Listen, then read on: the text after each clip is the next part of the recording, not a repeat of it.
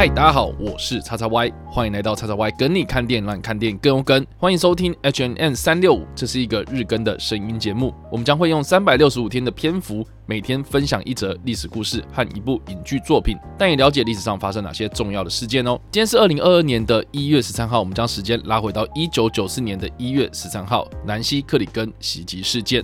如果我们今天单纯分享南希克里根袭击事件呢，我相信如果标题直接这样写的话，是没有人会知道说这件事情发生什么事啊。但是这件事情呢，其实是有被翻拍成电影哦，那就是在二零一七年由马格罗比所主演的《老娘叫谭雅》这部片啊。这部片呢，我相信大家如果有看过的话，一定都知道说这个是真人真事改编的半传记的运动电影哦。那它是由澳洲的导演克雷格格里斯佩所执导的电影哦。这部片呢，我相信最多最多人讨论的。呃，话题呢，主要就是马格罗比嘛，因为他在演完小丑女之后呢，就名声大噪啊。那我觉得这部片呢，算是他自己证明自己的演技，希望呢能够受到肯定的一部非常非常精彩的一部电影哦。那另外呢，还有像是在漫威里面呢饰演酷寒战士的这位塞巴斯汀斯坦呢，也有在这部片里面呢，就是饰演谭雅哈丁，也就是马格罗比这个角色的先生。在现实生活中，谭雅哈丁的前夫哦，那南希克林根袭击事件呢，算是这这部电影里面的其中一个小冲突哦，就是说它的篇幅并没有很大啊，但是它是在这个剧情里面的一个非常重要的一个关键的点哦。那老娘叫谭雅这部片呢，就是以谭雅哈丁这个滑冰选手为主视角，然后呢来看为什么在一九九四年这一件南西克里根袭击事件会发生的一个幕后的成因。所以其实是以加害者的角度啊去看这整件事情呢，我觉得真的还蛮厉害。就是说他的视角非常的特别，因为这件事情被爆发出来之后呢，其实它代表的是美国的花式滑冰的这个运动项目呢，竞争非常激烈之外呢，他其实也看得到运动员在私生活的这个领域里面呢，到底应不应该受到公众的检视。我自己个人是觉得啦，因为像去年在东京奥运举行的时候呢，有很多原本默默无闻的运动员呢，因为他可能外表长相非常的突出啊，或是他真的在个人的成绩上面面啊，或是团体成绩上面啊，表现的非常的好啊，所以就开始受到了媒体的关注。那但是一般的大众对于运动员的既定的印象呢，应该是要诶，比如说开朗活泼、推广健康啊等等的，就是他们的私生活领域呢，也同样的被放大镜重新的检视。那这样。说呢，原本默默无闻，然后到最后，哎，一下子爆红，很多人都开始去搜寻他们的，比如说家庭啊，去找他们的父母啊，新闻媒体就是一直穷追猛打去讲他们这些生活啊。可是老实说，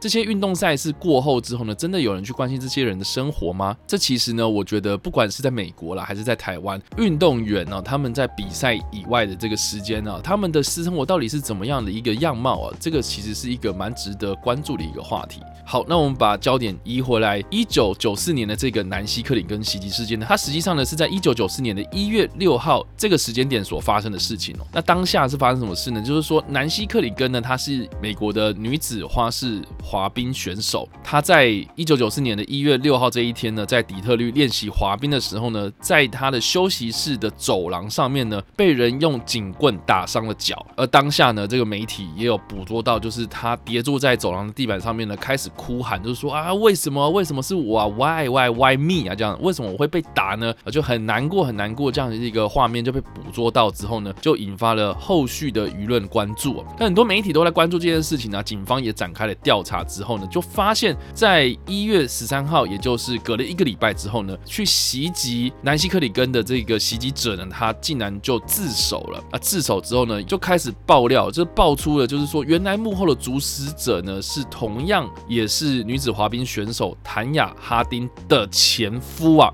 所以其实跟谭雅哈丁这个人呢，呃，其实是有一点点关系，但是并不是谭雅哈丁本人去主使袭击者去主动的去攻击这个南希克里根。那为什么我们会特别讲一九九四年一月十三号这个时间点呢？是因为呢，在一月十三号之后啊，这整件事情就被爆料，然后谭雅哈丁呢，他整个人呢，呃，也是受到了很大的关注啊。那这件事情呢，其实是关系到一九九四年的冬季奥运会是在挪威的利勒汉马这个地方呢所举办，那它时间点呢是在二月十二号了，所以呢，在一月这个时间点发生这件事情呢，其实就引发了后续很多人在开始讨讨论，是不是谭雅哈丁他买凶，然后企图的要去把南希克里根的脚弄伤，这样子他就会失去了参加挪威冬奥的资格。南希克里根呢，他在康复之后呢，同样呢也是去参加了1994年的这一个挪威冬奥，而且表现也不错哦，最后是拿下了银牌。但是谭雅哈丁呢，则是拿下了第八名。所以在冬奥的现场呢，或是在练习场上呢，就有很多的媒体就捕捉到，就是南希克里根跟谭雅哈丁这两个人在练习的状况的时候呢，都互不相认。而且加上说，南希克里根他还特别穿上了他在袭击的当天所穿着的练习服装，所以就让很多人就开始注意到，就是这两个滑冰选手的恩恩怨怨哦。而且在一九九四年的时候呢，谭雅哈丁她还有去参加了美国花式滑冰锦标赛女子。单项花式滑冰，而且最终呢还有取得了金牌的资格。但是呢，也因为这次的袭击事件，谭雅哈丁呢，他就被依照包庇的罪名呢提起了诉讼，然后最终被判处三年的缓刑、五百小时的社区服务以及十六万美金的罚款。这个美国花式滑冰锦标赛的这个金牌的资格呢，还被取消掉了。之后呢，还被美国的滑冰协会寄出终身禁赛的处分。因此呢，他就被迫退出了花式滑冰的这个领域，转往女子拳击、还有职业摔角以及演艺圈发展。所以呢，我相信很多人在看完《老娘叫谭雅》这部片的时候呢，就会觉得说，这整部电影的剧情呢都非常的荒唐。但是实际上呢，真实的故事确实就是这么荒唐。就是在电影里面呢，他利用了很多的访谈的画面，为纪录片的方式呢，去呈现了谭雅哈丁从小时候严格接受他妈妈的这个训练哦，身心灵状态啊，有非常深入的描写啊。就是说，运动员他们在接受这些严格的训练的时候呢，我们在外界来看啊，这个是确实是应该的嘛。就是说你。你一定要接受这么严格的训练，你在运动的成绩上面才会有所表现嘛，这是无可厚非的啊。但你连这种苦都吃不了的话，那很多人就会觉得说啊，那你这样是不是这个没有在练习啊，或者好吃懒做啊等等的？所以呢，其实这个身心灵的压力呢是受到很巨大的考验哦。再加上说，谭雅哈丁的母亲呢是在谭雅哈丁她四岁的时候呢就开始用非常高压的方式去训练这个小女孩哦，所以她在心理方面呢其实是有一点点扭曲的哦。纵使呢，她是对花式滑冰是非常有兴趣哦，但是呢，在这种高压的状态之下呢，他其实有一点点产生的这种叛逆的心情啊，啊，开始呢就是跟他大他三岁的这一个前夫啊，哦同居啊，后来又结婚的这样子，所以呢是有一点点想要去反抗他母亲的这些高压的管教。再加上说呢，其实相较之下呢，谭雅哈丁他们的家境并不是这么的好，所以很多的服装啊，他的这些比赛的服装呢，都是他自己自制的，而且他的这些表演的曲目呢，也不是所谓的非常的常规啊。但是他的技术非常好，他是第一个在比赛中完成两个三周半跳的美国花式滑冰女选手啊，所以呢，其实在技术方面呢是无可厚非的。但是我觉得花式滑冰这个运动项目呢，非常的有趣，我不知道大。他有没有在看冬季奥运呢？就是说花式滑冰啊，它其实比赛的标准哦，它评分的标准，简单来说，它就是由这些裁判去所判定的嘛。就是说这些花式滑冰，它并不是只有技术的竞技哦，它其实呢也是针对了这个滑冰运动员本身的，比如说姿态啊、仪态啊、礼仪啊等等的这些都非常非常的关注，要怎么样去赢得这些评审的心呢？啊，确实呢，你在私底下的这些公众的形象呢，确实是要保持的比较好的一面哦。那但是呢，谭雅哈丁我们刚刚说了，就是在家境这方面呢，呃，他其实没有什么的靠山哦，他也没有这种人际的关系。我觉得在《老狼叫谭雅》这部片里面呢，你可以看得出来，就是说马格罗比所饰演的这个谭雅哈丁呢，他确实是有点点叛逆的个性，而且对于这种花式滑冰的这种正规的比赛方式呢，其实也是玩世不恭的这种态度哦，所以让很多人会觉得说，哦，他就。就是有一点点坏坏的这种角色，但是你实际去看哦，其实你也可以在电影里面观察到，就是说这些比赛运动项目他们的背后啊，其实隐藏着阶级，甚至是这种非常非常主观的这种评判哦。哦，事实上呢，不管是谭雅哈丁的私生活来说，或者在比赛的场上来说呢。其实都是对于谭雅哈丁这个人是非常非常不公平的啊！但是呢，在一九九四年所发生这个南希克林根袭击事件呢，算是一个爆发谭雅哈丁不论是在私生活还是公开这一面的一个非常大的一个引爆点哦。那确实对他来讲也是一个影响非常非常大的一件事情哦。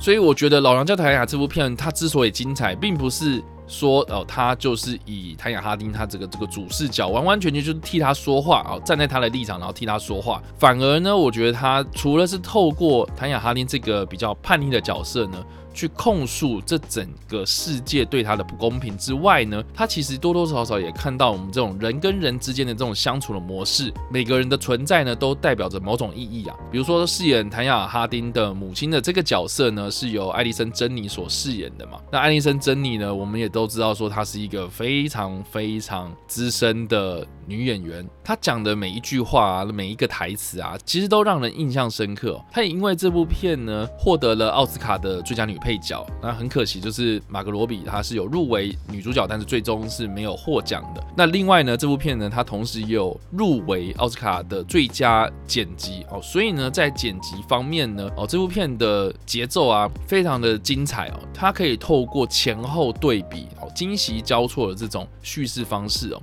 来呈现就是谭雅哈丁还有谭雅哈丁的这个前夫哦，为什么最终会有发生这一件一九九四年的南希克里根袭击事件这件憾事的发生，而且呢，在电影里面呢，他也是透过这种剪辑、这种对比的这种强烈的对比的方式啊，去对照到就是南希克里根跟谭雅哈丁这两个同样都是在花式滑冰领域里面的杰出的选手，但是他们的私生活，但是他们的这个公开领域啊的这种形象也好啊，是有非常非常大的这种天壤之别啊。所以今天所介绍的这个历史事件呢，南希克里根袭击事件呢，哦，算是我觉得我们在看这些运动赛事的时候呢，我觉得可以去好好的去思考一下，就是说我们大众是不是对于这些运动员哦，是抱持着一种非常错误的期待在看这些人在比赛。我们对于这些运动员的形象啊，就是这种要求啊，到底是不是合理的？我们到底是不是应该要用这样子我们？抱着这种很大的期待，去把这些无形的这种压力去压在这些运动员身上呢？我觉得这个也是我们值得思考的问题啊。就是说，这些任何的运动赛事，你不管是奥运也好，或者我们刚刚所提到这些锦标赛啊，什么什么各大领域的这些各个项目的这种锦标赛啊等等的这件事情呢，它到底背后的意义这是什么？就是说，这些运动赛事的本质，我觉得它是要培养每一个人对于运动的一个。风气啊，就是说，我们会不会因为看了花式滑冰的这些比赛之后呢，对于花式滑冰有更多的认识，会不会让更多人想要去投入这个运动，然后进而呢改变我们的生活？我觉得这件事情很重要。我其实，在看这部片或是在收集这个历史事件的这个资料的背后啊，其实一直都是想到的是去年的冬季奥运，我们那个时间点哦，到现在我们到底我们的生活改变了什么？你看，我们得了很多奖牌。那我们有因为这些奖牌，然后造成了台湾的运动风气的盛行吗？我觉得多多少少有，但是我觉得这件事情的延续性呢、啊，我觉得超级低。就说，它像是一阵风，一个流行啊。很多人可能因为看了戴资颖打羽球，就很想要去打羽球哦。这个我能理解啊。哦，确实呢，我自己也很喜欢打羽球。但是呢，多少人是因为看了戴资颖打羽球，然后去开始打羽球？打完羽球之后呢，他现在还有没有在持续的在打羽球？这件事情，我觉得比较重要。哎。就是它能不能引发我们的兴趣之后呢，开始让我们投入在这些对我们的身心灵健康都非常有帮助的一些活动呢？我觉得这一件事情才是我们应该就思考的啦。所以呢，在我们看到南希克里根袭击事件的背后呢，我觉得它其实隐藏的是我们社会大众对于运动员的期待。我们是不是只看到这些运动员光鲜亮丽的生活，反而去忽略掉，就是他回到家里面？呃开始要面对我，我接下来的这些运动赛事，我要怎么样去准备？我在这个运动场上练习的时候呢，我应该要用什么样的心态继续跟这些更多的后起之秀啊，更多的这些竞争对手去竞争这些奖牌呢？我相信呐，在夜深人静的时候，或者他们在独处的时候啊，我觉得他们那些压力是非常难以想象的。所以来，以上呢就是我们这一次所分享的历史事件。我们分享的是一九九四年一月十三号所爆发的南希克里根袭击事件背后的这个运动员的不为人知的一面，以及我们所介绍的电影是在二零一七年所上映的这一部《老娘叫谭雅》。不知道大家在听完这个历史事件之后有什么样的想法，或是你有没有看过这部电影呢？都欢迎分享你的想法，在留言区与我们讨论，或是在 YouTube 首播的时候呢与我们互动哦。那当然了，如果你喜欢这部影片或者声音的话，也别忘了按赞、追踪我们脸书粉丝团，也订阅我们 YouTube 频道、IG 以及各大声音平台，也别忘了在 Apple Podcast 和 Spotify 上留下五星好评，并且利用各大的社群平台推荐分享我们的节目，让更多人加入我们的讨论哦。好的，那以上呢就是我们今天的 H&M 三六五希望你们会喜欢。我们下次再见，拜。